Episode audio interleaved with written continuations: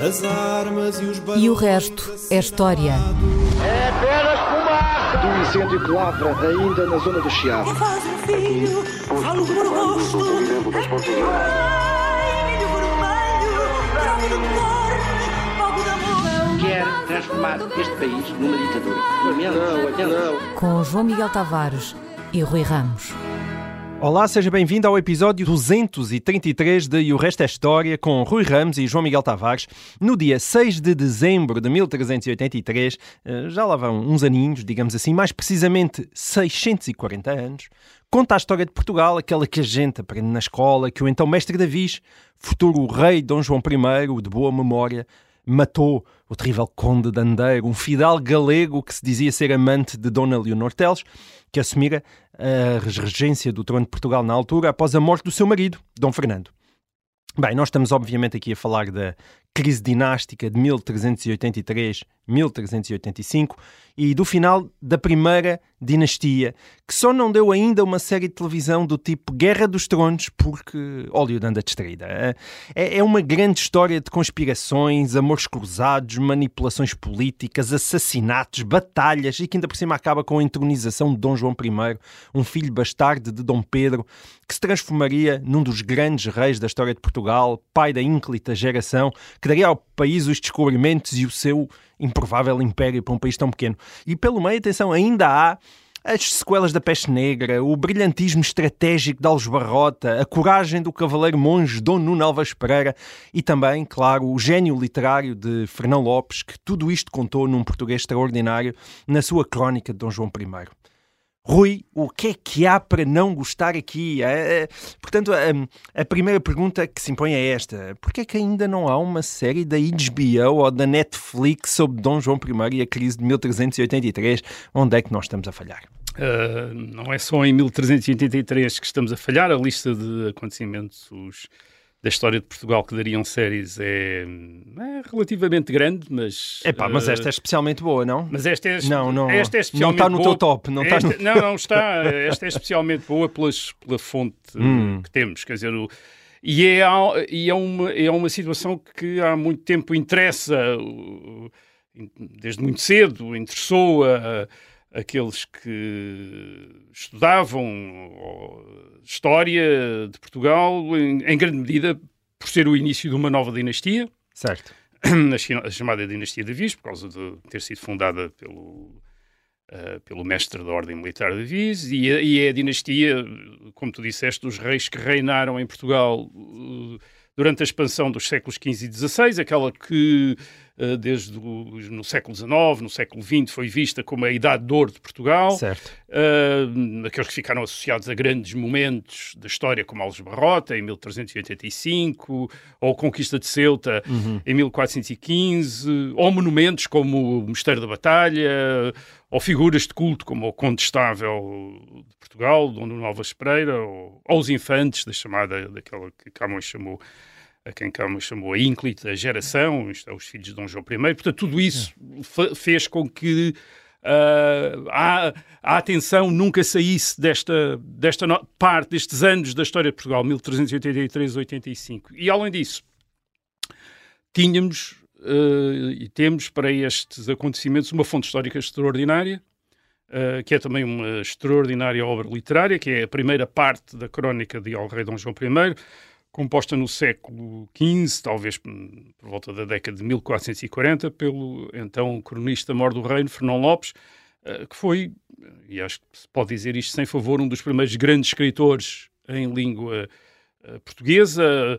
O, a, a crónica de Dom João I só vai ser impressa mais tarde, no século XVII, mas era conhecida antes. É provável que, por exemplo, Camões uh, tivesse conhecimento da crónica também, hum. isto é, existia manuscrito e devia haver. Ou seja, ela não estava impressa, impressa, impressa, claro, também. Impressa. Na altura ainda não tinha sido inventada a imprensa. Não, logo não, quer dizer, no século XV. Portanto, só foi impressa 200 anos depois, é, mas ao longo mas é desses 200 anos, tu achas é que ela correu em manuscrito? Sim, ou... conhecida, aproveitada. Ou pelo menos conhecida pelas elites, sim, certamente. Sim, as elites conheciam.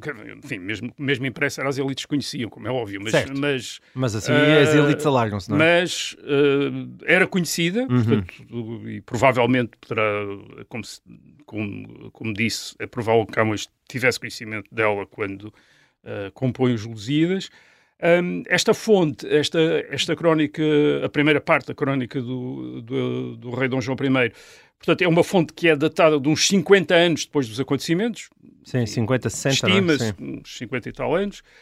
Agora, não é apenas um registro de acontecimentos com datas, como, como eram algumas dos anais que se conhecem da ah, Idade Média, mas é uma fonte que descreve personagens, atribui-lhes motivos, inclui diálogos, ah, pinta cenas, aliás, com muitos pormenores, Hum. ah, e tudo numa linguagem que ainda é uma linguagem medieval, e quando eu digo uma linguagem medieval, ainda é antes da relatinização do português no século XVI. No século XVI, com Camões e outros auto- autores, há uma espécie de novo influxo de palavras latinas no português. Portanto, isto é, esta, a linguagem de Fernão Lopes é anterior a isso. É estás a dizer que é um pouco anterior menos erudita e, portanto, mais genuína, é o- isso?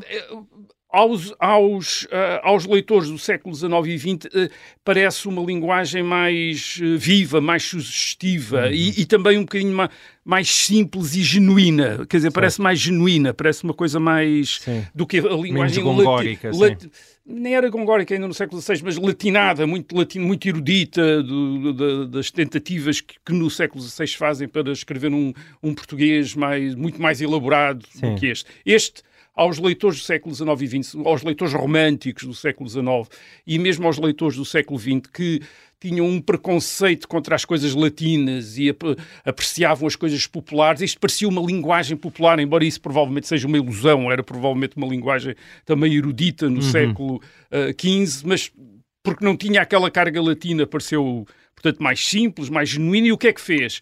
Da maneira até como estava composta, deixou, deixou a impressão, como, como faziam os romances do século XIX, de que nós ficámos a, saber quem eram os personagens. Quem era Aham. o Dom João I, quem era o Nuno Alves Pereira, quem era a Leonor Teles, descrita como uma mulher de grande coração e muito vingadora, portanto, vingativa, e, e com esta nota curiosa, de, desde que ela reinou, aprenderam as mulheres a ter novos jeitos com seus maridos. Quer dizer, isto é, deu a ideia, as mulheres ficaram todas, enfim, viram a rainha comportar-se exemplo, daquela maneira é e então a pôr os acabou-se- maridos. Acabou-se a sujeição, acabou-se a rainha, também esta mulher de grande coração, grande coração quer dizer de grande valentia, grande coragem.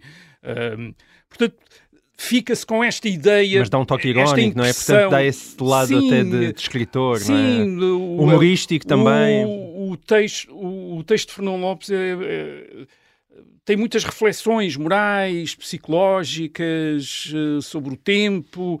eh, é de facto feito por alguém, eh, é composto por alguém. Eu estou a dizer sempre composto porque é provável que, ele, que Fernão Lopes tenha sido um autor que tenha trabalhado com outras fontes Uhum. eh, que ele, hoje em dia, nós diríamos plagiou, utilizou, quer dizer, mas na altura. Uhum. Sim, na- mas isso também se diz do Shakespeare, portanto, Sim, não- no- e no século. XV isso era perfeitamente. eh, a originalidade não passava por aí, passava mais pela composição, pela maneira como se organizavam as coisas. E, aliás, ele, durante o. Na, na crónica, tem várias referências à maneira como está a, a organizar as coisas. Como diz, agora como é que eu vou contar isto? Bem, podia contar isto. Isto aconteceu tudo ao mesmo tempo, mas não se pode contar tudo ao mesmo tempo, senão os as pessoas não percebem. Portanto, vou contar isto de outra maneira. Vou primeiro, vamos primeiro contar isto. Certo. E agora vamos deixar estes personagens aqui e vamos passar para outra cena em Uma que eu vou contar sobre outra. a própria arte Há ali uma. Uhum. meta, enfim, para falar uma espécie de meta-narrativa muito, muito, enfim, extraordinariamente curiosa. Isso dá-nos também a ideia, por exemplo, do que é que aconteceu no dia 6 de dezembro de 1383 em Lisboa, nós ficamos com a ideia que sabemos. Quer dizer, o- Hum. o Fernão Lopes, eh, ele terá nascido entre 1380 e 1390, não sabemos exatamente Portanto, quando estas coisas estavam a acontecer ou que já tinham acontecido. Não foi testemunha dos acontecimentos, No máximo era um bebê, não é? mas deve ter conhecido pessoalmente pelo menos o rei Dom João I, Uhum. que morreu só em 1433, pode ter também conhecido o Nuno Alves Pereira, que morreu em 1431, e, e deve ter conhecido muitos outros participantes dos acontecimentos de 1383 e, portanto, deve ter ouvido as histórias, eh, uh, as tradições orais que existiam acerca dos acontecimentos. Uh, nós sabemos que ele era guarda das escrituras do tombo, portanto, arquivista do rei, em 1418 e que era tabelião-geral do, do rei, tinha também outro cargo, notário, em 1419, portanto, conheceu esta gente Sim. toda e, falou- é- e deve ter ouvido. Estas posições eram posições de corte.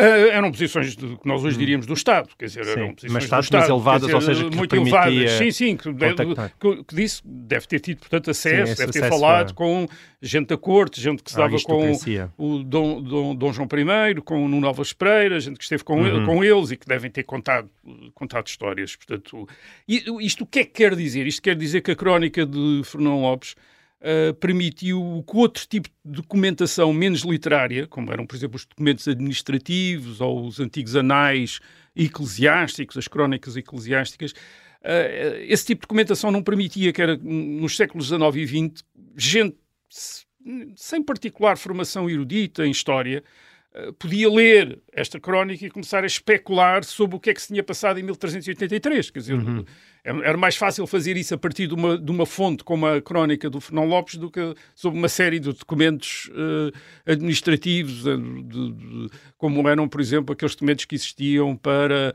ah, a época de Dom Afonso Henriques, eh, por exemplo. E assim, sob 1383, nós temos. Quer dizer, eu ia dizer toda a gente escreveu, é um exagero, nem toda a gente escreveu, mas muita gente escreveu no século XX. Ou seja, tu- Isto é, não só historiadores, não só historiadores especialistas da Idade Média, mas também autores que não são, quer dizer, que não, que não trabalhavam em história. Ensaístas como António Sérgio, ou, por exemplo, o secretário-geral do PCP, o Álvaro Cunhal, que Sim. também escreveu sobre 1383-85. O, o que eu te ia perguntar Sim. era: dirias então que é o primeiro grande acontecimento da história de Portugal que também está retratado com um nível de pormenor inédito? Sim, eh, anterior Antes a disso, este, nós não não, temos. sim, não é? eh, não temos uma fonte equivalente para antes, quer dizer, para, depois Isto é também se que- calhar, não tem Enfim, depois a- começam a aparecer, Começa a aparecer, começam a aparecer coisas Sobretudo já muito dos, detalhadas, eh, até dos porque, descobrimentos, até porque é? reparem, esta fonte existe baseada noutras fontes, isto é, o Fernão Lopes está constantemente a referir que utilizou isto, utilizou aquilo, ou diz, Certo. há outros autores que dizem isto, para devia haver eh, eh, imensas documentação, depoimentos, memórias, que se perderam completamente, só ficou a fonte de Fernão Lopes. O que é que acontece para depois?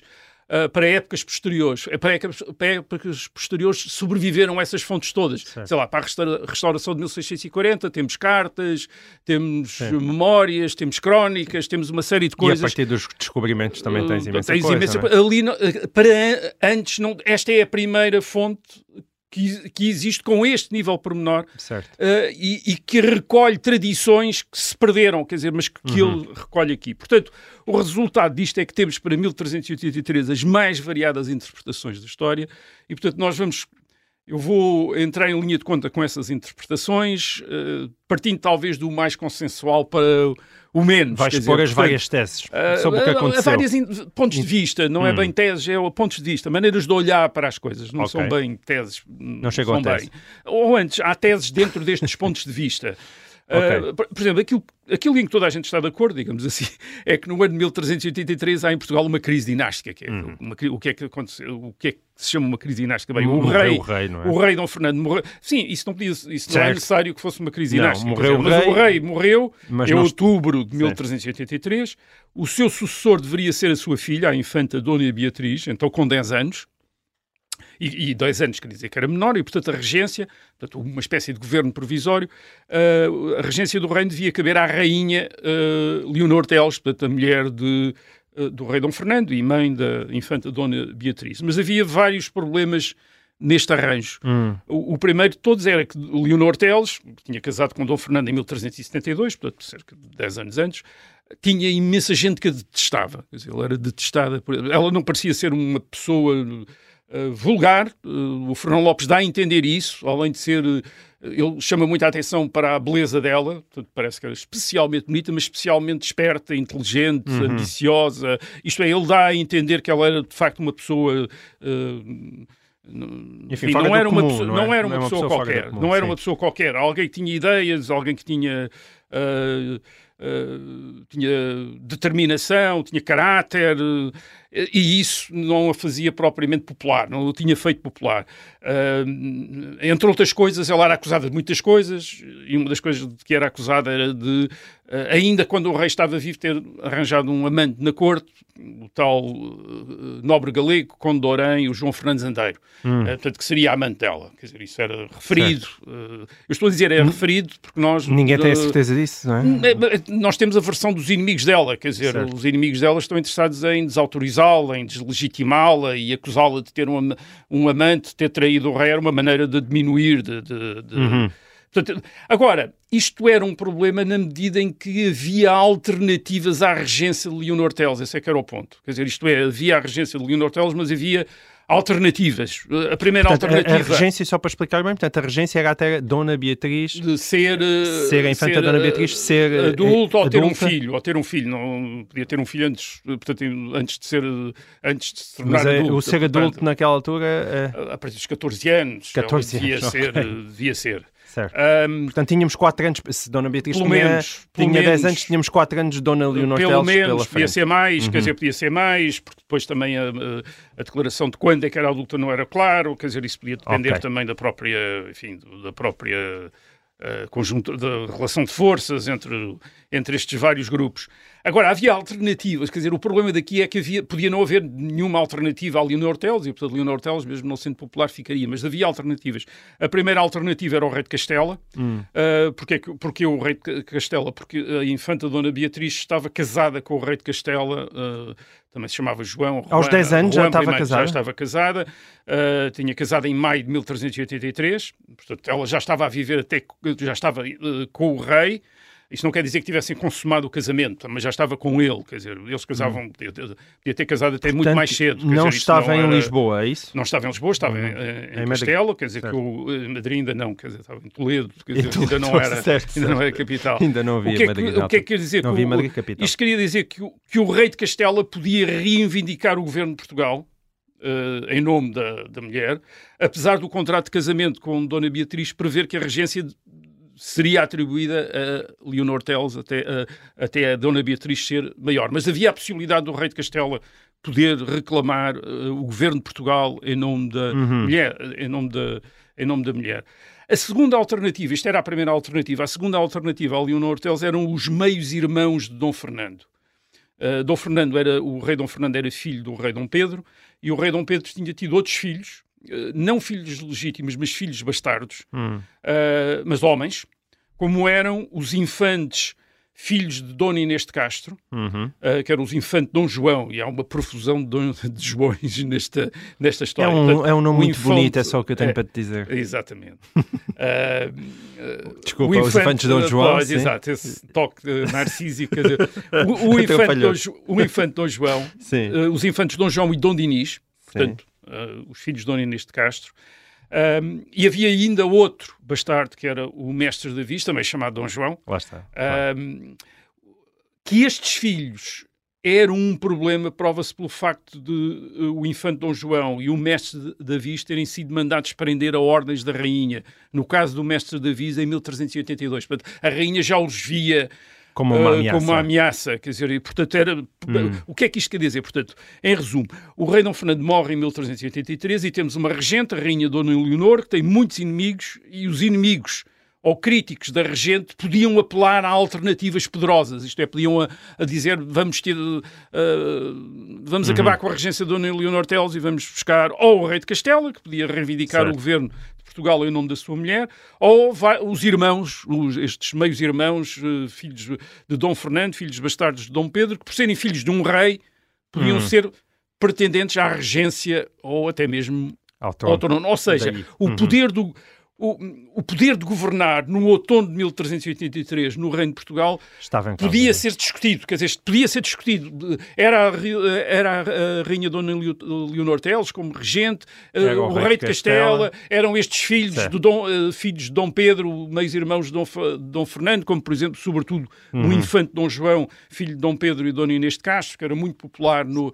no Reino. Portanto, isto cria um ambiente de conspiração, de incerteza sobre o, que é que vai acontecer. Muito bem. Bom, e o que quer que seja que vá acontecer vai ser na segunda parte. Esta primeira chegou ao fim e até lá a gente não demora muito a voltar.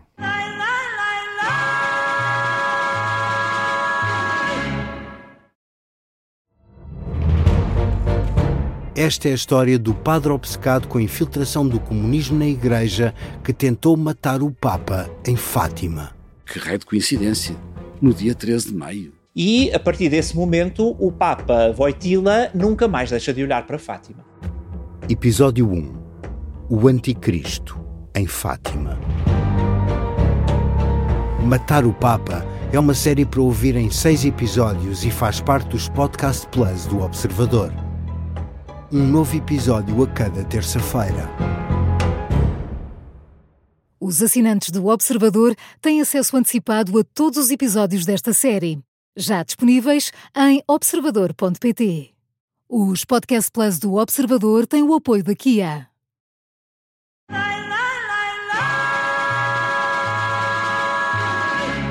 Olá, cá estamos de regresso uh, e o resto é história. Nós estamos em 1383 e, só para enquadrar os nossos ouvintes, portanto, em outubro desse ano tinha morrido Dom Fernando. Em maio desse ano, antes ainda da morte de Dom Fernando, a infanta Dona Beatriz tinha casado com o rei de Castela e, portanto, em dezembro que é onde nos encontramos, havia Barafunda da Grossa É. e tudo isto aconteceu, que é o que tu vais relatar a seguir, mas estamos todos a falar do ano 1383 e, portanto, foi desde a morte em outubro até dezembro. Até Portanto, dezembro. foi- foram dois meses de intensa confusão, É. hein? É, esta, eh, esta confusão, só para dar uma nota, esta confusão não era, hum, não era uma coisa in- ináudita ou, ou estranha. Eh, eh, Isto estava quase destinado a acontecer. Porquê? Porque a legitimidade política, a legitimidade para reinar, para governar, está associada a uma família Uhum. e, portanto, aos acasos da biologia e dos parentescos. É isso que, estamos, é isso que acontece em 1383 e, curiosamente, é isso que também estava a acontecer eh, quando o Fernão Lopes está a escrever a crónica, eh, 60, 50, mais de 50 anos depois, eh, por volta de. eh, portanto, ele, em, eh, em mil- em 1438, 1439, quando ele já poderia estar a escrever a crónica de- de- do, De do Dom João I, hum, havia uma situação parecida em Portugal. O rei Dom Duarte tinha morrido em 1438, uh, o, o seu filho herdeiro, que iria ser o rei Dom Afonso V, era ainda menor, era mesmo, uh, a regência tinha ficado confiada por testamento do rei à rainha viúva de Dom- uh, Dona Leonor de Aragão uh, e ela foi afastada por um irmão do rei, o infante Dom Pedro, que se tornou regente em lugar da rainha. Portanto, quando Fernão Lopes estava a escrever isto, há vários, enfim, há vários historiadores que chamam a atenção para isto, quando Fernão Lopes está a escrever a crónica de 1383, provavelmente está a ver em Inspirado, Lisboa calhar, também. a ver em Lisboa umas situações parecidas Muito com aquelas que se tinham passado 50 mais de 50 anos Certo. antes. Mas voltemos a Lisboa a- ao ano de 1383 e a cena é o Palácio Real. Portanto, a narrativa é de Fernão Lopes. Eh, Ele começa, ele começa por eh, contar que há eh, várias figuras, vários personagens com a ideia de eliminar o João Fernandes Andeiro, Uhum. que é, não só por ser amante da rainha, mas muito provavelmente por, por ter uma grande influência na corte eh, eh, e no governo, portanto. Eh, e e, eh, a conspiração que nos interessa começa com um antigo chanceler-mor de Dom Fernando, uma espécie de, enfim, de burocrata, to- o, o- o- burocrata-chefe do rei Dom Fernando, que é chamado Álvaro Pais, e esse Álvaro Pais parece que começa a organizar uma conspiração contra o João Fernandes Andeiro, contra, que é Conde de Orém.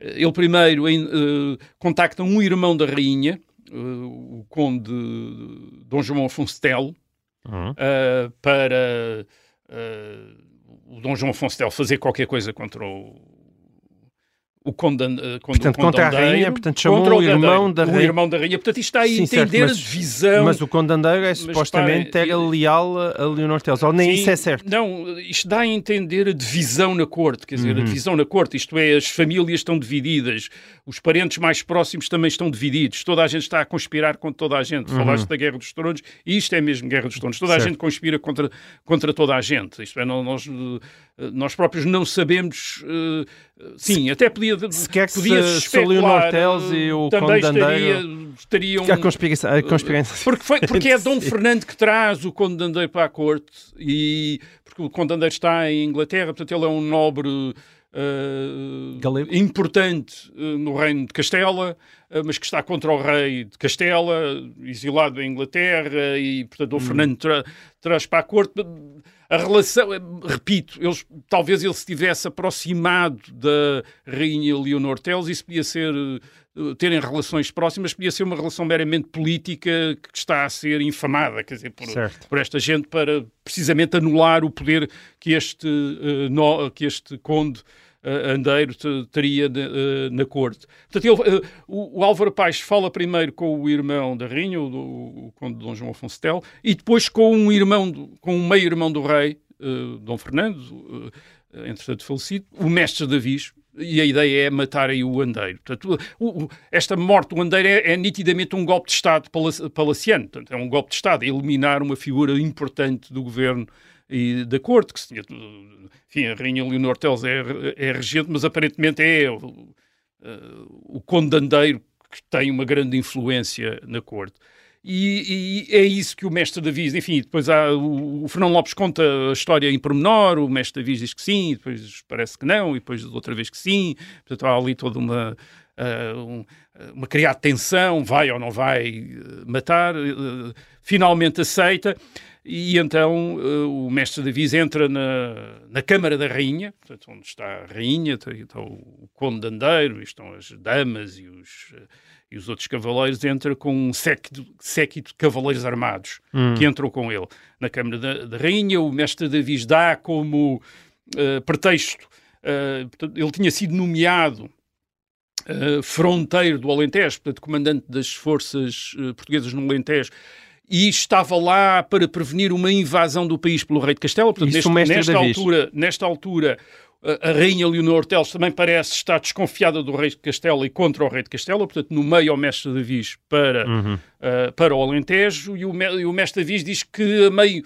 quando ia para o Alentejo, sentiu que não tinha as forças necessárias e, portanto, uh, voltou para falar com a rainha para pedir mais gente, para que a rainha... Uhum Uh, e, aliás, a rainha manda, manda, um dos funcionários da corte ir buscar o livro dos vassalos, quer dizer, isto é, onde estão os cavaleiros e os vassalos da rainha para o, o, o, serem indicados ao mestre avisa, então outras pessoas para irem com ele também, uhum. para... Uh, Uh, para a defesa do Alentejo. Para a defesa do, do, do reino enfim, lá do no, uh, no Alentejo. Uh, ele diz que isto demora um bocado, eles estão ali a falar, falar, etc. E depois, sempre com a ideia de depois vão comer, portanto há uma refeição a seguir e o condandeiro está a convidar o mestre para comer, para comer mas o, no fim, quando a, quando a conversa acaba, é o mestre que diz ao condandeiro eu preciso de, de falar consigo.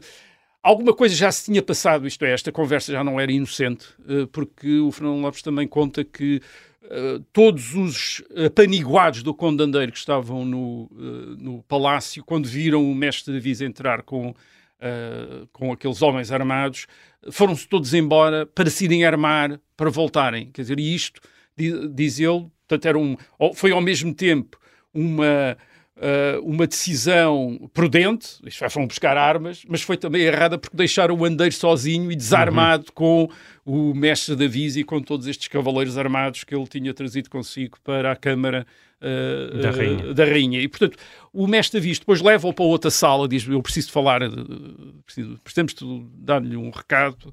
Uh, e uh, uh, o Fernão Lopes diz que ninguém ouviu o que é que o mestre Davis disse ao condandeiro, mas que se diz que, portanto, deve ter ouvido o mestre Davis mais tarde contar a história, que o mestre Davis acusa o condandeiro de andar a preparar-se para o matar.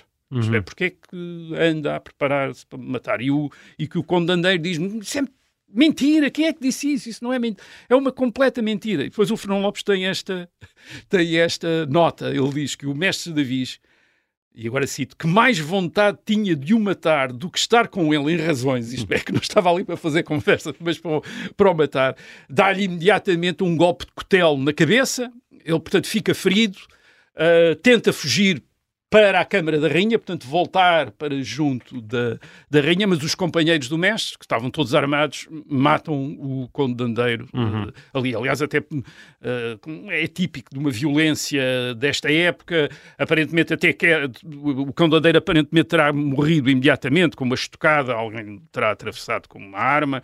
Uh, um, Uh, cai no chão e, aparentemente os outros companheiros do mestre preparavam-se para o continuar a, a golpear e o mestre Uhum. é que diz, não, chega, já está morto, não é preciso Certo. não é preciso golpear. Agora, o interessante disto é que há este golpe no, no Palácio Real, portanto o Andeiro assassinado pelo uh, mestre Davi e pelos seus uh, companheiros, mas os conspiradores não se, tinham, não se tinham limitado a preparar este golpe no Palácio, isto é, tinham previsto que uh, provavelmente estes uh, os executores da, do assassinato iriam ficar depois no palácio e, e às mercê das guardas e dos Uhum. uh, outros companheiros do uh, do, Do do de Andeiro. E a ideia a ideia deles a ideia que eles tiveram para contornar isso é interessante porque é, é suscitar uma insurreição nas ruas de Lisboa e o Álvaro Paes portanto, o chanceler que está por trás destas coisas, manda gente incitar o povo de Lisboa a acorrer ao palácio para defender o mestre, o mestre de Davis. E, portanto, o, o grito é uh, corram ao palácio que estão a matar o mestre de Davis no palácio. Quer dizer, e, portanto, matem, ou estão a matar o mestre e, aliás, até a ideia de estão a matar o mestre que é filho de El Rei Dom Pedro. Quer dizer, portanto, é um Certo. filho do rei que estão a matar no palácio. Então as Portanto, pessoas vêm todas... uh, É, o assassino, portanto, faz-te vítima, Faz-te vítima. faz-te vítima para atrair gente. Quer dizer, e vem imensa gente, aparentemente, portanto, cantou Fernão Lopes, vem imensa gente. Aliás, naqueles dias toda a gente vai dedicar-se sobretudo à política nas ruas de Lisboa, diz Hum. o Fernão Lopes, cada um dava folgança ao seu ofício, portanto, deixava de trabalhar, trabalhar, sim. e toda a sua ocupação era juntar-se em magotes e falar na morte do Conde, do Conde de Andeiro, e coisas que haviam acontecido. Portanto, aparentemente, Lisboa, toda a gente anda nas ruas em magotes a falar do que é que tinha acontecido. Como acontece nestas ocasiões, os promotores da insurreição, enfim, eles chegam ao palácio exigem ah, que, quebrar as portas para entrar, querem que lhes mostrem o mestre, e depois Uhum. o mestre vem à varanda, eles dizem, este não é o mestre, não, não, é mesmo o mestre. Sim. Ah, reparem que as pessoas... Mas isso também já indica uma certa popularidade do mestre Davis, não é? Sim, é o filho do rei.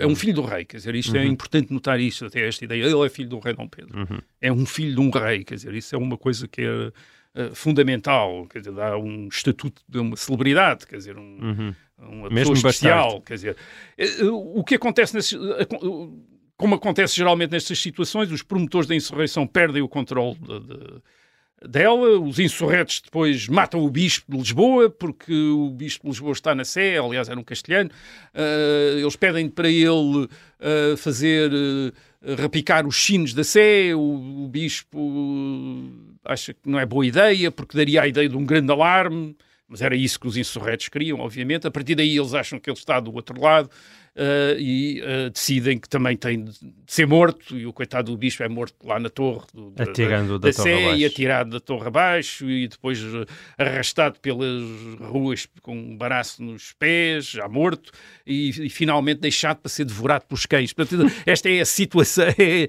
é a descrição, a cena descrita do, pelo uh, Fernão Lopes. Depois tem outra ideia, uh, já agora, que é porque é que não vamos atacar os judeus, que Exato. estão ali mesmo à mão. Porque não, dizer, não é? Porque não, quer dizer, uh, roubar os judeus para dar os tesouros dos judeus ao mestre, para ajudar o mestre.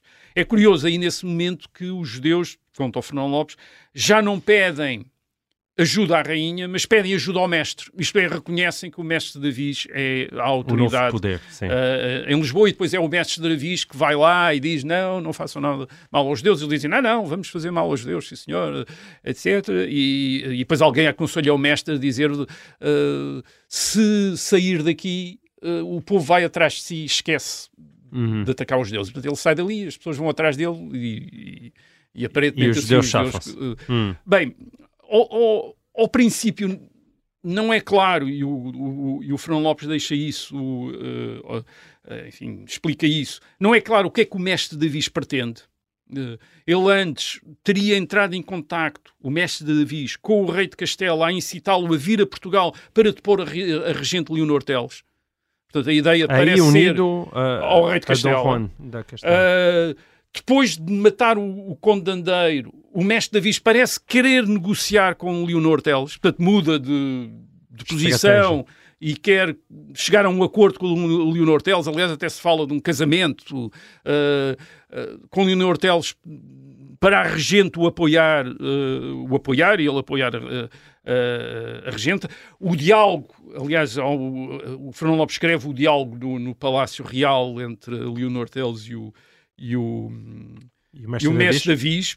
É um diálogo. Uh, portanto, eles estão a dialogar e, uh, e pela porta vê-se ao fundo o cadáver do andeiro que ainda está no chão, coberto por um tapete velho. Portanto, estou a imaginar a cena cinematográfica, portanto, uhum. aquele diálogo tenso entre eles, o cadáver ao fundo, até a Leonor Teles, ele diz, ela estava portanto, a falar com ele, mas já não podia mais, e diz, de repente, mandem-no enterrar, que ele, é um, que ele é um homem fidalgo como vocês. Quer dizer, isto é, porque eles aparentemente não estavam preparados para deixá-lo ali coberto com, com um tapete. Com um tapete. Bem, a, a, rainha recusa acordos com o mestre, sai de Lisboa e é ela depois, reparem, é ela depois em Santarém, é a Rainha Leonor Teles que apela ao rei de Castela para vir. Portanto, é ela que depois passa a apelar ao rei de Castela. Isso quer dizer que toda a gente estava a conspirar contra toda a gente. Sim, sim. Portanto, é mesmo... A tal guerra dos tronos, isto é, Toda a gente está a conspirar com toda a gente. O, o rei de Castela, Leonor Teles, o mestre e, e, o próprio mestre avisa ainda não se percebendo o que é que ele exatamente uhum. o que é que ele exatamente pretende. Aquilo que sabemos é que no dia 15 Controla de dezembro, 10 dias depois, cerca de 10 dias depois, no dia 15 de dezembro de 1383, ele reúne muita gente no mosteiro de São Domingos.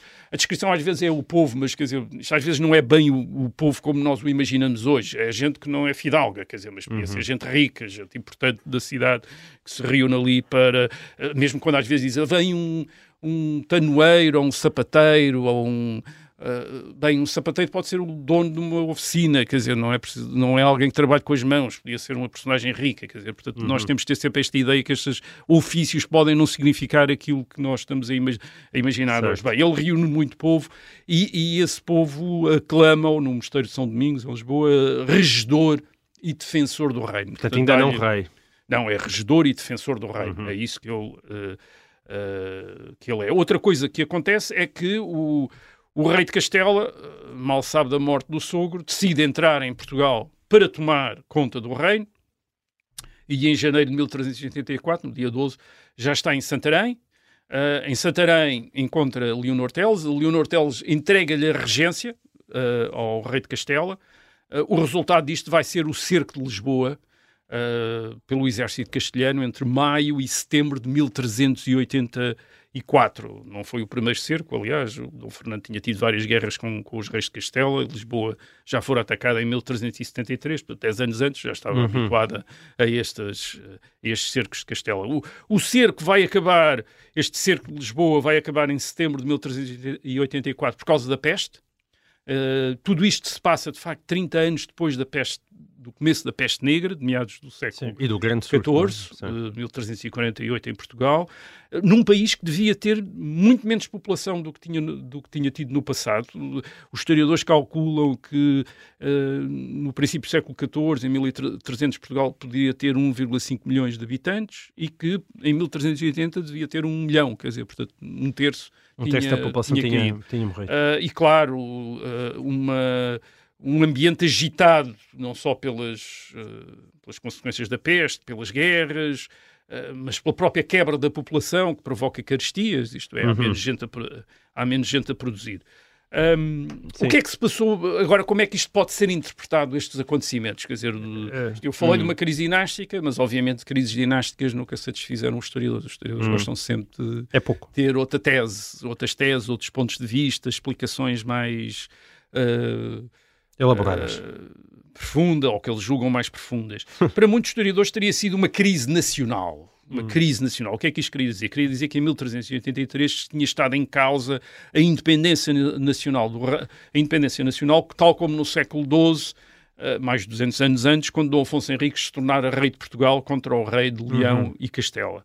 Eh, portanto, esta visão, esta visão de que isto era um momento da independência nacional, assume que os habitantes do Reino de Portugal, em 1383, já tinham consciência de ser uma nação e que, um bocadinho como no século XIX, achavam que uh, a nação deveria corresponder a um Estado independente, com líderes escolhidos por essa nação. Hum. Uh, e que essa seria a causa desta, destes, uh, destes acontecimentos. Portanto, 1383 provava que a história de Portugal tinha sido sempre a história de uma nação, a resolver aquilo que o Oliveira Martins, na sua História de Portugal de 1879, diz que é o problema da independência. Portanto, os portugueses teriam tido sempre, desde o século XII, este problema da independência certo. e em 1383 teriam resolvido Mas mais aí, uma vez. aí o argumento é que Dona Leonor Tel se preparava para entregar Portugal a Castela e, portanto, as pessoas estavam a resistir a essa... Ou, ou, ou, ou mesmo que Leonor Teles não estivesse a preparar-se para isso, o rei de Castela estava a preparar-se para tomar conta de uh, Portugal, já estava casado e, e, e, ia tomar conta. Portanto,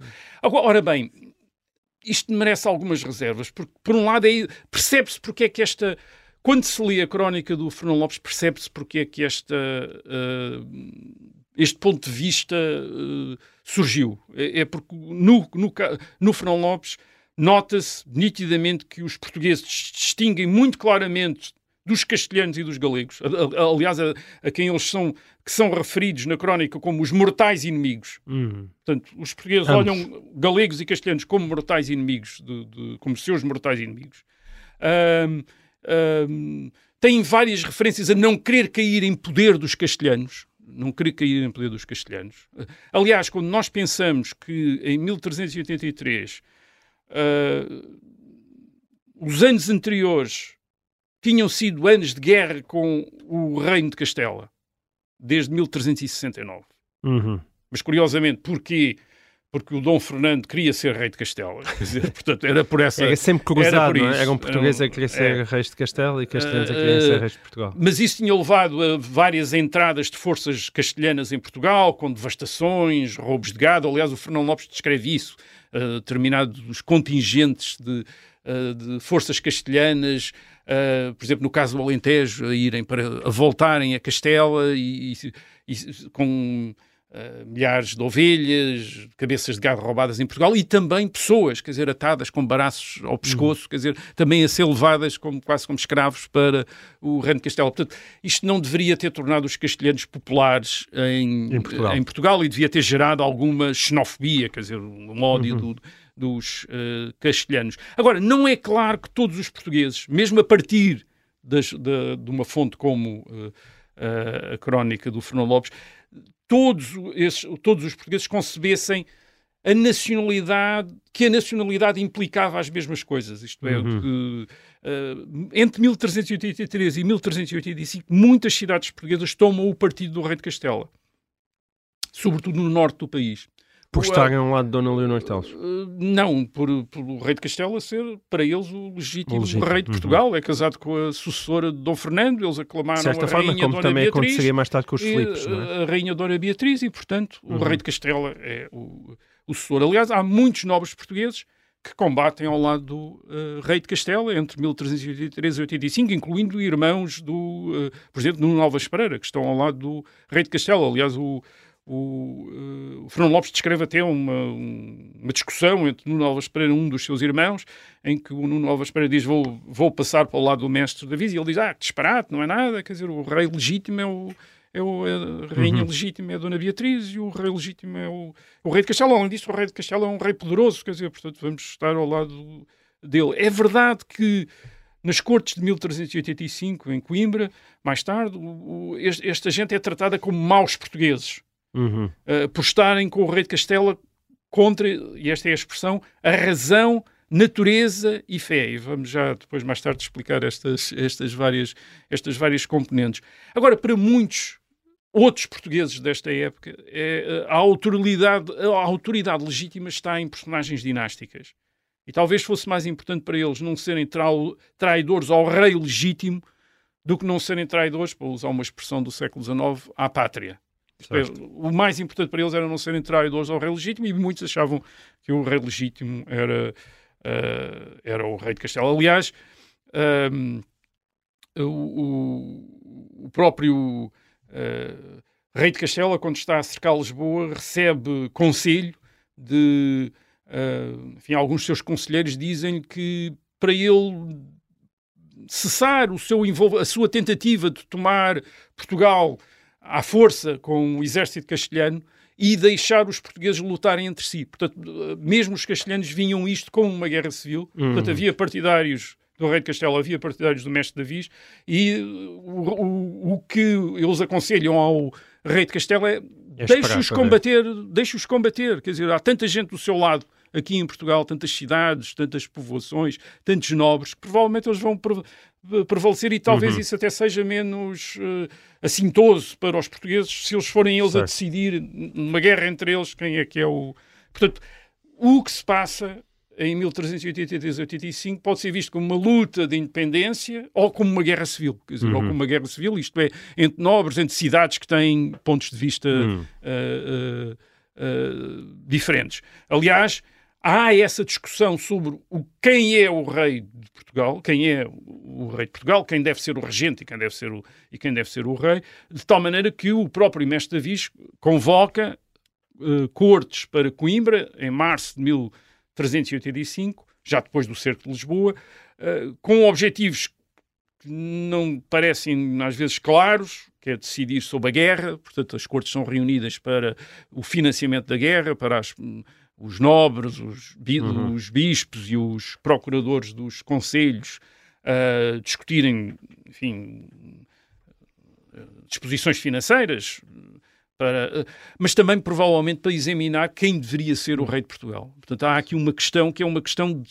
de reconhecer quem é que é então quem é que deve ser o rei de Portugal. Mas a questão não a deveria ser relativamente óbvia, no sentido em que era... havia uma filha supostamente pois. legítima do rei com Dona Leonor Tel. Mas é isso que em, nas cortes de março de 1385 é posto em causa. Então, não é uma filha ah, legítima? Uh, Dona Beatriz diz um, enfim, um, colaborador próximo do mestre Davis na, nas cortes de 1385 em Coimbra diz Dona Beatriz não é uma filha legítima. Ah, então. E porquê? Porque o casamento de Dom Fernando com Leonor Teles não era válido. Não era válido porque Dom Leonor Teles já era casada, antes de casar com, ah, com o rei, e além disso era parente do rei e não se tinha obtido as dispensas para, hum. para legitimar o casamento. Portanto, o casamento tinha sido nulo Uh, aliás, eles chegam a mais. O próprio Dom Fernando também era filho legítimo do rei Dom Pedro. Quer dizer, portanto, o próprio Dom Fernando, porque o rei Dom Pedro também tinha, o casamento dele também não era válido. Portanto, eles, hum. eles mostram, enfim, os colaboradores do Mestre Viz mostram os juristas. O, desde o Dom Pedro, toda a gente era ilegítima. Certo. Toda os, ad, os advogados do mestre Davi, não é? O, o, o, famoso João das Regras, esse jurista. Portanto, ele aparentemente terá explicado que eles não eram legítimos. Os infantes, filhos de, de Dona Inês de Castro, também não eram legítimos, porque o Papa, afinal, nunca tinha autorizado o, o casamento. Portanto, os juristas do século XIV dizer, são bastante parecidos queria, com os juristas do sim, século XXI.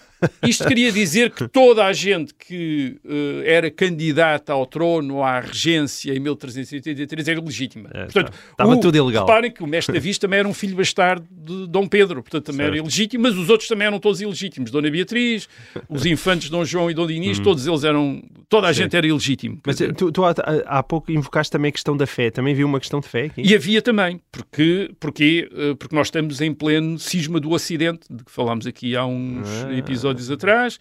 Tinha começado cinco anos antes, em 1378. Uh, eh, e o que é que acontecia? Portanto, havia um Papa, uh, digamos, francês, certo. em Avignon, e havia um Papa romano uh, em, em Sim, Itália. Nós falamos aqui, houve uma altura que até existiam três, não é? E Sim. houve uma altura, depois, mais tarde, que no princípio já do século XV, em que daí havia três. E o que é que acontece? O rei de Castela reconhecia o Papa eleito pelos cardeais franceses em, em Avignon, o Papa Clemente VII, Uh, o Reino de Portugal tinha reconhecido vários, mas naquele momento reconhecia o Papa eleito em Roma, Urbano VI, Portanto, e, isso permitia, isso permitia aos juristas do uh, Mestre Davis dizer em Coimbra que o rei de Castela uh, era cismático e herege. Sim. E, portanto, não podia ser rei de Portugal, porque era cismático. E a Dona Beatriz também não podia ser Sim. rainha de Portugal, também era cismática e herege, ah. estava casada com um cismático. Na minha introdução a este herege. episódio fiz a lista toda de coisas prodigiosas para a série de HBO, mas faltou ainda essa Faltava questão da fé. Ainda há mais uma, ainda dá para mais um episódio. É, e depois havia, portanto,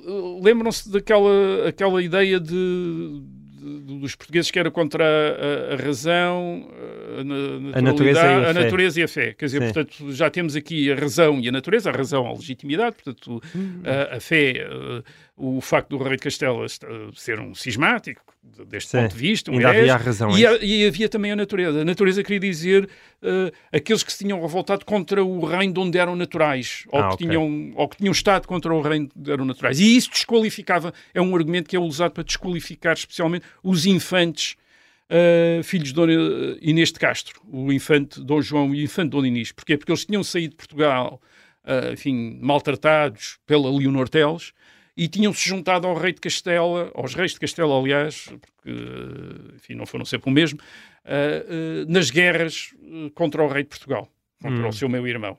E, portanto, tinham os, estes infantes tinham entrado em Portugal a fazer guerra contra Portugal e, portanto, Certo. também estavam desqualificados por isso. O que é que quer dizer?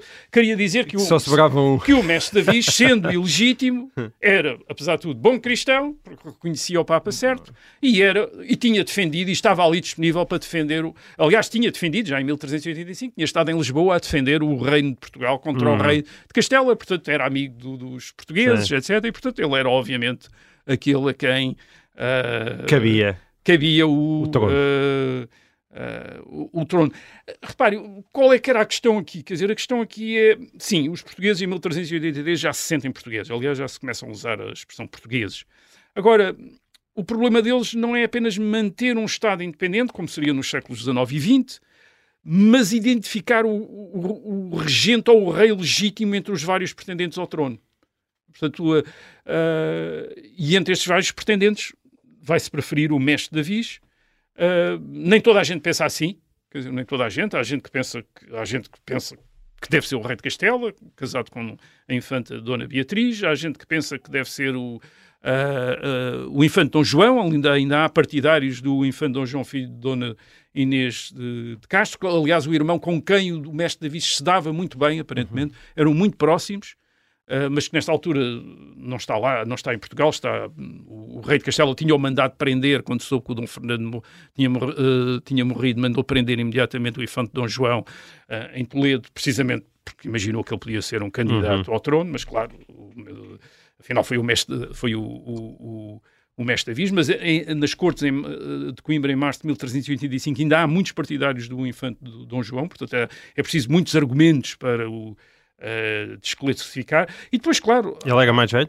ele era mais velho eh, e, e além disso era enfim, era um infante curiosamente o mestre Davis não aparece com essa categoria portanto Era eh, mais eh, importante. não, porque o- a, o- a ideia é esta, é que o, o infante Dom João é filho de um casamento que aparentemente terá sido, de um casamento do rei Dom Pedro que aparentemente terá sido, eh, enfim, nas cortes de Coimbra dizem que não era válido, mas pensava-se que era válido, enquanto no caso do mestre Davis, não, o caso do mestre Davis eh, era filho de uma amante do rei Dom Pedro, quer dizer, mas como o Sim. rei Dom Pedro tinha estado, ou supunha-se, ou dizia-se, alguns que tinha estado casado com a Dona Inês de Castro, com esta Teresa Lourenço, que era uma senhora da Galiza, com quem o rei Dom Pedro tinha tido uma relação, não havia nada disso em causa, não estava isso em causa, portanto ele não era, não era infante, o, o, o mestre Davis, era, enfim, era um filho do rei, mas não, era, próprio- não tinha a mesma categoria do Dom João, Dom outro- do, do outro infante João, do outro Dom João, do outro infante.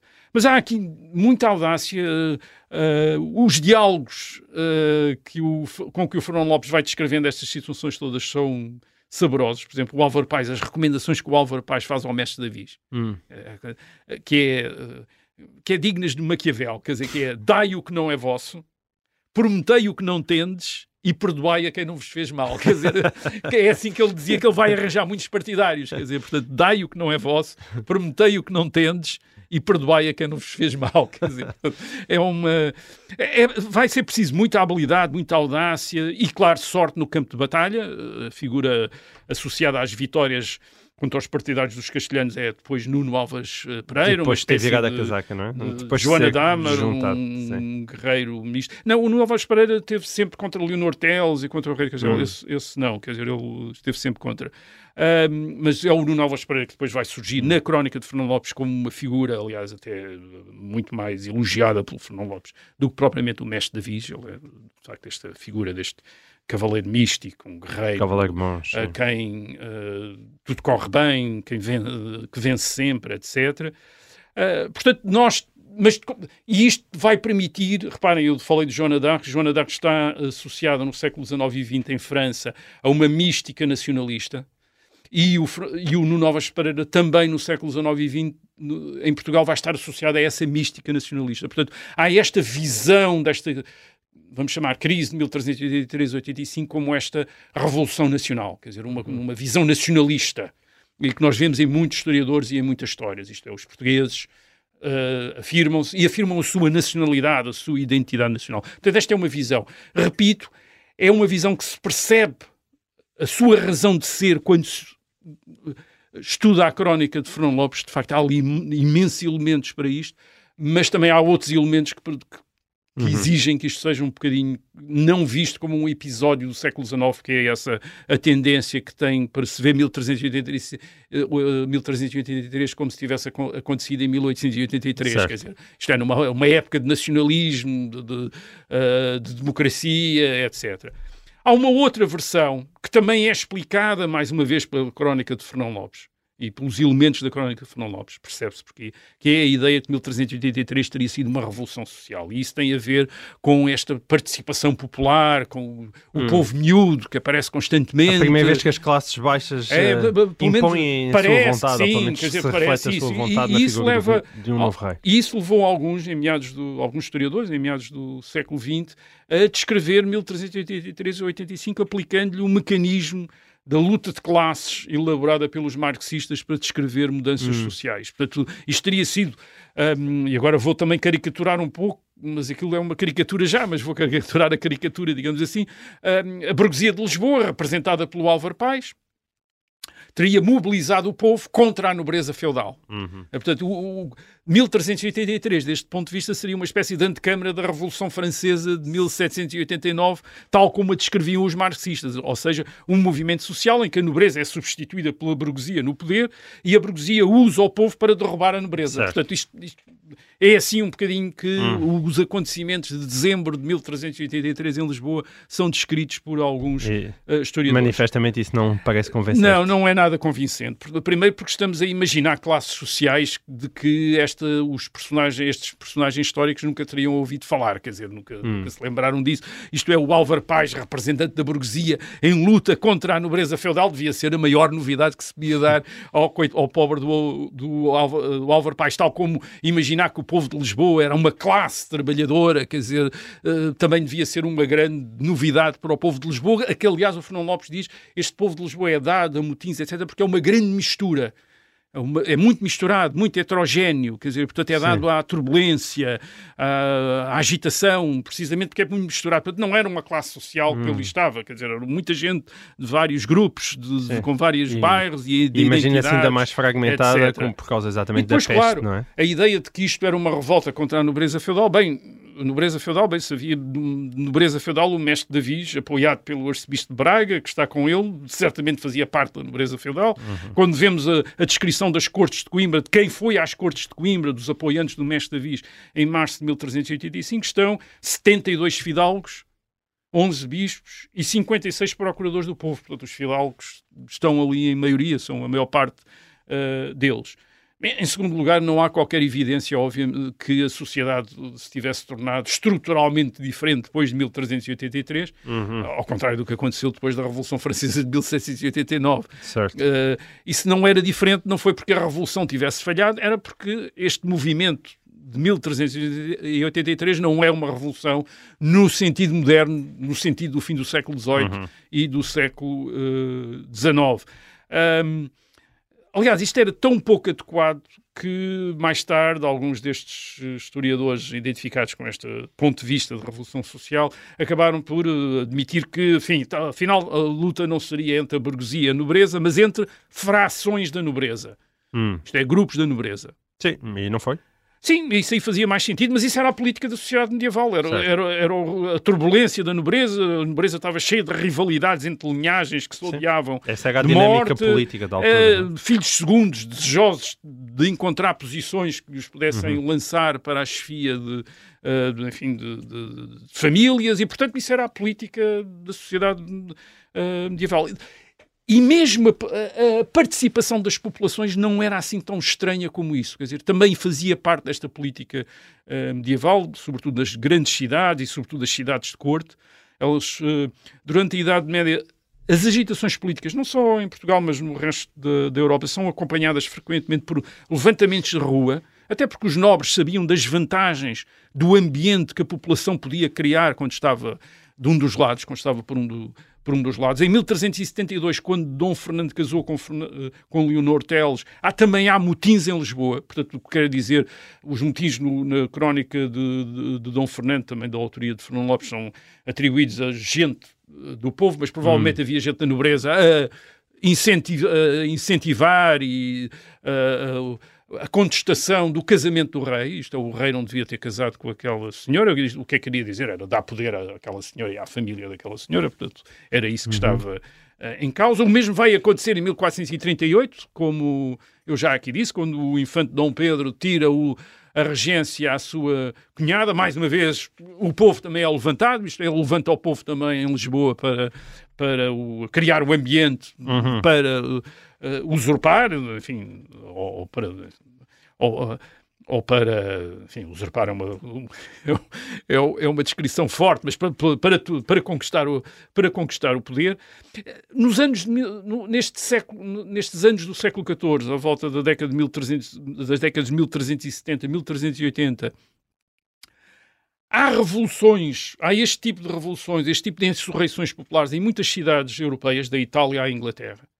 E, portanto, aí também temos de entrar com outra, não apenas a luta da nobreza e a contestação que levava a, a população a envolver-se, mas também provavelmente uma disponibilidade da população para contestar o poder e para vir para a rua. Isso teria a ver provavelmente com uma época de carestia, de guerra, de desordem, de desvalorização monetária. Os reis, quer o rei Dom Fernando... Nós temos que nos lembrar que a peste negra arrasara, não é? Exato, uns o 30 anos, uns 30 anos antes. 30 ou 40 anos antes, Antes. portanto. Isso leva a- E estamos a falar de um terço da população, quer dizer, não Sim, se sabe há- bem, mas quer dizer, uma sim, coisa deve ter- inimaginável para nós. é? deve ter, digamos, estruturado, revolvido muita coisa à, é? à sociedade e, portanto, há, há, há, há, há referência a uniões, portanto, a, a movimentos, eh, Sim. a vários movimentos nas cidades.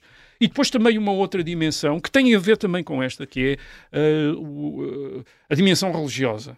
Uh, o- por exemplo, pregadores franciscanos uh, que nas cidades dão a estes movimentos um sentido milenarista, Sim. porque eles estão sempre a anunciar O o, fim, fim do, do tempo. Uh, aliás, o próprio Fernão Lopes dá a entender isso, também faz referência a estes pregadores uh, franciscanos e depois diz, aliás, a maneira como o, como o mestre Davi é visto como um messias, quer dizer, como alguém que vem uh, salvar a população. Portanto, há talvez um ambiente um Bom, bocadinho Ele, apocalíptico. ele conseguiu coisas prodigiosas. É, é? sim. Há talvez um É, ambiente apocalíptico ali, quer dizer, que permite isso também, isto é, de repente vir Uhum. gente para a rua. Aliás, há vários. uh, a crónica do Fernão Lopes está cheia de profecias, quer dizer, de, de, uh, de videntes que são consultados pelo, pelos personagens para saber o que é que vai acontecer e que uh, têm antevisões. Há aquela história do, do Nuno Alves Pereira, quando era novo, vai a Santarém, o alfageme está a trabalhar uma espada e diz: Esta espada é para si. Condorém, ele diz, "Mas eu não sou Condorém, mas vai ser, até diz, claro que ele foi e, e veio e recompensou o alfageme, esta, este ambiente, quer dizer, de, de profecia, de misticismo, quer dizer, desta história, e provavelmente que era um ambiente que existia mesmo na época e que ajudava a, esta, a- a- a estes movimentos populares, eh, talvez com, com este sentido milenarista do, do fim do, Sim. mu do mundo, portanto, um entendimento da política, Uhum. um entendimento religioso da política, não apenas estes entendimentos sociais e nacionais da política, como os historiadores do século XX, alguns historiadores do século XX. eh, Hum. E eram sociedades muito jovens e dinâmicas também. É, e já agora também, um- se alguém quiser fazer uma série, uma série com isto, escolham os atores convidados. Não vamos buscar o. Jake, o Jake Phoenix. Não vamos como o Ridley Scott fez uh, com, no Napoleão. Em 1383, o Nu- o Nuno Alves tem 23 anos É, é, e o mestre tinha 26 anos. Quer dizer, portanto, estamos a falar de gente muito nova que está à frente destas coisas. É. Agora, há três coisas muito importantes que saem uh, desta crise de 1383. A primeira é, é muito claro que Lisboa é central no país. Aliás, o Fernão Lopes tem lá uma frase. A única coisa que não curiosa. muda ao longo da história de Portugal. Provavelmente não era assim antes, mas a partir de agora é. Claro. Uh, o Fernão Lopes diz, e vou citá-lo, todos esperavam que, como Lisboa passasse, que assim passariam todos os outros. Isto é o que acontece em Lisboa. E, é o que E a acontecer nas outras cidades. Apesar- Apesar do Rei de Castela ter por si a região mais povoada do país, que é o Entre Douro e Minho, em que praticamente, menos o Porto, quase tudo era pelo Rei de Castela, de facto é Lisboa que vai determinar para onde é que o reino vai. Quer dizer, já é claro, e, e o, e o Rei de Castela tenta, eh, em 1384, tomar Lisboa, e depois em 1385 também, quando é parado em Alves-Barrota, vem em direção a Lisboa. Portanto, a ideia dominar Lisboa é dominar, é dominar Portugal. Portanto, isto é, é claro em 1383, 85.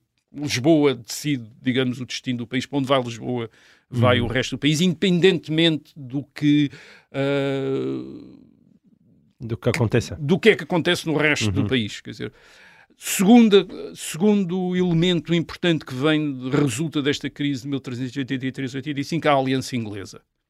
Uma das primeiras coisas que o mestre Davis faz em dezembro de 1383 é enviar uma delegação à Inglaterra a pedir ajuda. Aí temos de nos lembrar, nesta época, o rei da Inglaterra está em guerra com o rei de França, é a Guerra dos 100 Anos, ah, e um parente do rei da Inglaterra, o Duque de Lancaster, disputa também o trono de Castela, por estar casado com uma filha do rei Dom Pedro de Castela, que tinha sido assassinada em 1369, e portanto ele acha que ele, o Duque de Lancaster acha que é o, enfim, O legítimo. o legítimo rei de Castela. E, portanto, desde 1372, aliás, que Dom Fernando procurava uma aliança com o rei da Inglaterra. Ah, em 1382 havia, tinha havido navios e tropas inglesas que tinham ajudado Dom Fernando e é isso que vai, que o mestre Davis vai, digamos, consumar essa relação com o Tratado de Windsor de 9 de maio de 1385 e e estabelecer este tipo de padrão. 9 de maio de 1386. 1386. sim. Uh, há este padrão, quer dizer, que depois vai ser repetido a partir de meados do século XVIII, que é Portugal aliado à Inglaterra e Espanha aliada à França. Quer dizer, Uhum. Em Alves Barrota é isso já que acontece, em 1385 já é isso que acontece, isto é que arqueiros ingleses uh, do lado português e cavaleiros franceses do lado... uh, do lado Espanhol, castelhano. Portanto, isto é uma coisa que também se fica clara nesta crise de 1383 e 85. E depois, claro, há finalmente o terceiro elemento é esta dinastia nova, esta dinastia da Visa. E porquê é que é uh, preciso salientar isto? É porque é uma dinastia que precisa de provar o seu direito a reinar. Isto é, não decorre, o mestre Davis torna-se o rei Dom João I em 1385, mas depois tem, ele e os seus descendentes vão ter de provar constantemente que, que, Que são genuínos. que têm de Sim. reinar. E daí, grandes empresas, isto é, grandes coisas, como a conquista de Ceuta em 1415, isto é, provar a seu- a sua... E outra coisa também interessante, eh, a necessidade que estes reis têm, o Dom João I e depois os seus descendentes, de manter contacto com os vários grupos que compõem o reino através de cortes. Hum. E, por exemplo, eh, entre 1385 e 1430, portanto 45 anos, o reinado de Dom João I, são, são convocadas cortes 28 vezes, 28 cortes. Quer dizer, isto é quase uma monarquia tipo inglesa, uma monarquia Uhum. tipo Muito parlamentar. participativo. Muito parlamentar. Quer dizer, isto é, o rei é rei no, Hum. pa- quase rei no Parlamento. Aliás, há vários documentos desta época em que o rei promete convocar cortes regularmente para eh, estabelecer impostos, para fazer guerra ou deixar de fazer guerra. Isto é tudo em contacto com, em discussão com os procuradores dos conselhos, com os nobres, com os bispos, etc., tal como o rei de Inglaterra Uhum. eh, fazia. Portanto, é uma monarquia eh, com umas características especiais neste século XV. Estas características que alguns historiadores chamam de típico, quase tipo inglês, quer dizer, qua- quase tipo Hum. Que acabou inglês. depois E por que também- corresponder a uma das épocas de maior prosperidade é, do próprio sim, país. Não é? Mas que é o resultado desta crise de 1383 e 85 e da maneira como Dom João se tinha tornado rei com ele tinha se tornado rei não por simplesmente eh, por ser filho do rei Dom Pedro, mas eh, por ser filho do rei Dom Uhum. Pedro, mas também por ser escolhido entre os vários pretendentes nas cortes de 1385 e, e não podia esquecer-se disso, quer dizer, e tinha Uhum. Achas que o- constantemente O atrevimento português nos descobrimentos, chamemos-lhe assim, também é aqui que encontra a Ah, sua origem? Penso que não totalmente, mas sim nestas grandes empresas, por exemplo, como a Conquista de Ceuta. Quer dizer, Uhum. a Conquista de Ceuta, que é uma empresa real, que é uma empresa do rei, é provável que seja uma empresa que tenha a ver com esta necessidade de adquirir prestígio, de, de, de, estatuto, de ser visto como um rei poderoso uh, e, e com, com grandes uh, empreendimentos e, e Agora, isso também pode ter passado depois para os filhos de Dom João I, para o infante Dom Henrique, para o infante Dom Pedro, quer dizer, eles todos são gente uhum. de grandes empreendimentos, de querendo fazer grandes coisas. Uh, aliás, vai passar até ao Dom Sebastião, porque não incluir o Dom Sebastião exato. nesta, nesta seu, seu projeto de conquistar, uh, exato, de conquistar uh, o reino de Marrocos, quer dizer, e também como uma forma de mostrar esta grandeza, uhum. esta grandeza. Isso provavelmente virá alguma, de alguma maneira das próprias origens da dinastia. Muito bem. Bom, e assim terminamos este. Já temos aqui quase o argumento, não é, Rui? Se calhar íamos agora lá para fora, escrevíamos e mandávamos para. Agora, uh, Joaquim Phoenix está a ouvir. Não, não, não vai não ser o Nuno Alves Pereira não nem o Mestre Davis. Não insista. Não insista. Pare de, ligar, pare de telefonar, nós Exato. não vamos atender. Não vamos, não vamos, não vamos. Não vem para a audição. Não, então vá. Nós, ele não, o, o Joaquim Phoenix não vem à audição, mas nós voltamos outra vez para a semana para mais o resto da história. Até lá.